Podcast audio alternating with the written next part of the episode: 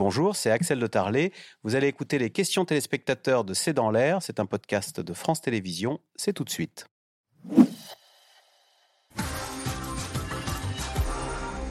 Alors, euh, Axel Davezac, euh, Sofiane à Paris, euh, ne faut-il pas qu'il y ait le plus de secours possible sur place, le plus rapidement possible? On a coutume de dire que chaque minute compte après un séisme. Bien sûr, chaque minute compte, mais encore une fois, l'État marocain a envoyé sa sécurité civile, son armée, et ça a démarré. Et hum, par ailleurs, il y a deux choses, c'est que on est dans une zone donc euh, un peu compliquée hein, dans les petits villages en montagne et donc il faut surtout pas qu'il y ait un afflux trop massif de personnes en même temps. Cet après-midi, les informations qu'on a eues, c'est que les routes étaient dégagées, mais qu'il y avait tellement de camions que finalement ça finissait par faire des embouteillages. Donc bien sûr qu'il faut aller très très vite, ce que nous faisons depuis samedi matin, essayer d'aider au maximum comme nous pouvons euh, localement nos, nos, partenaires. En revanche, l'enjeu de la coordination, il est majeur. Il y a un enjeu de coordination locale des actions qui est indispensable. Donc il ne suffit pas juste de pousser un maximum de moyens, il faut pousser les bons moyens et bien coordonnés et bien organisés. Euh, Anthony Bélanger, Fred en Haute-Vienne. Le Maroc a accepté l'aide de l'Espagne, Qatar, Royaume-Uni et des Émirats arabes unis. Pourquoi ces quatre pays? Euh, Pour les deux pays européens, je pense que c'était un peu pour humilier la France. C'est-à-dire, vous pensez que c'était des monarchies Moi, je pense que le Royaume-Uni, notamment, quand on sait les, les, la rivalité, on parlait de la rivalité entre l'Algérie et le Maroc, on peut parler de la rivalité entre la France et la Grande-Bretagne. Qui n'est pas un pays sismique, qui a peu d'expérience en matière Non, voilà, c'est ça. Hein, c'est juste, à mon avis, la Grande-Bretagne, c'est vraiment pour choisir un pays qui saute au-dessus de la France. C'est-à-dire qu'en fait, on prend l'Espagne, puis vous avez la France au milieu, puis vous avez la Grande-Bretagne. Et pouf, on fait un saut par-dessus. Ça, c'est vraiment un message diplomatico-subtil euh, envoyé à la France pour leur dire qu'on est fâché.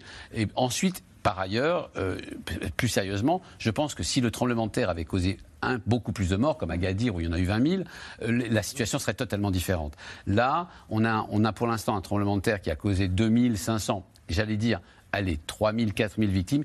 C'est parfaitement gérable pour un pays comme le Maroc, parfaitement gérable, y compris dans l'urgence. Donc on peut se permettre de lancer ces petites piques à, l'intention de la, de, la, France. Olivier à Paris, euh, Slimane Zeguidour, euh, pourquoi le roi Mohamed VI se trouvait-il en France lors du tremblement de terre vendredi dernier?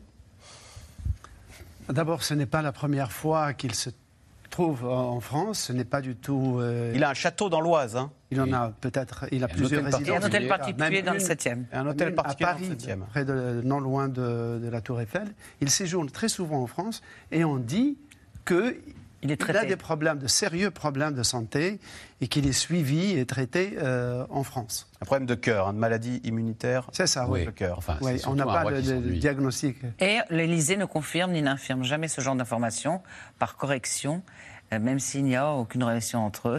Il vient incognito à Paris Enfin, incognito, non, mais en tout cas, il n'y a pas d'expression officielle sur sa présence ou non.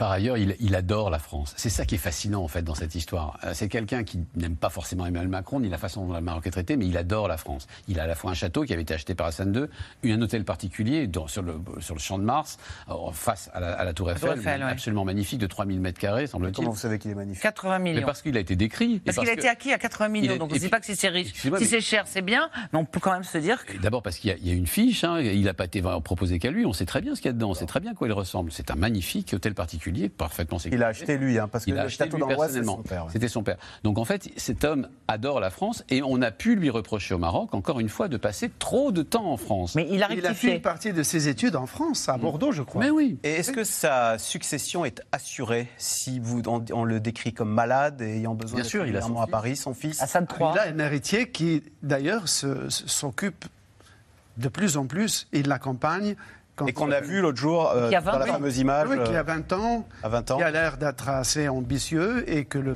son père associe à ces différentes démarches diplomatiques ou quand il y a une réception de personnalités importantes, il assiste, comme lui-même assisté auprès de son père aux grandes réceptions politiques. Eh bien, c'est la fin de cette émission. Merci beaucoup euh, d'y avoir participé. Vous restez sur France 5. Ce soir, Anne-Sophie Lapix hein, présentera le 20h euh, depuis euh, Marrakech. Et puis, soirée spéciale à 20h40 pour le Maroc. présenté par Caroline Roux et Julien Bugier. Et je rappelle hein, bien sûr que vous pouvez faire des dons fondationdefrance.org. Merci d'avoir participé à cette émission. Bonne soirée sur France 5.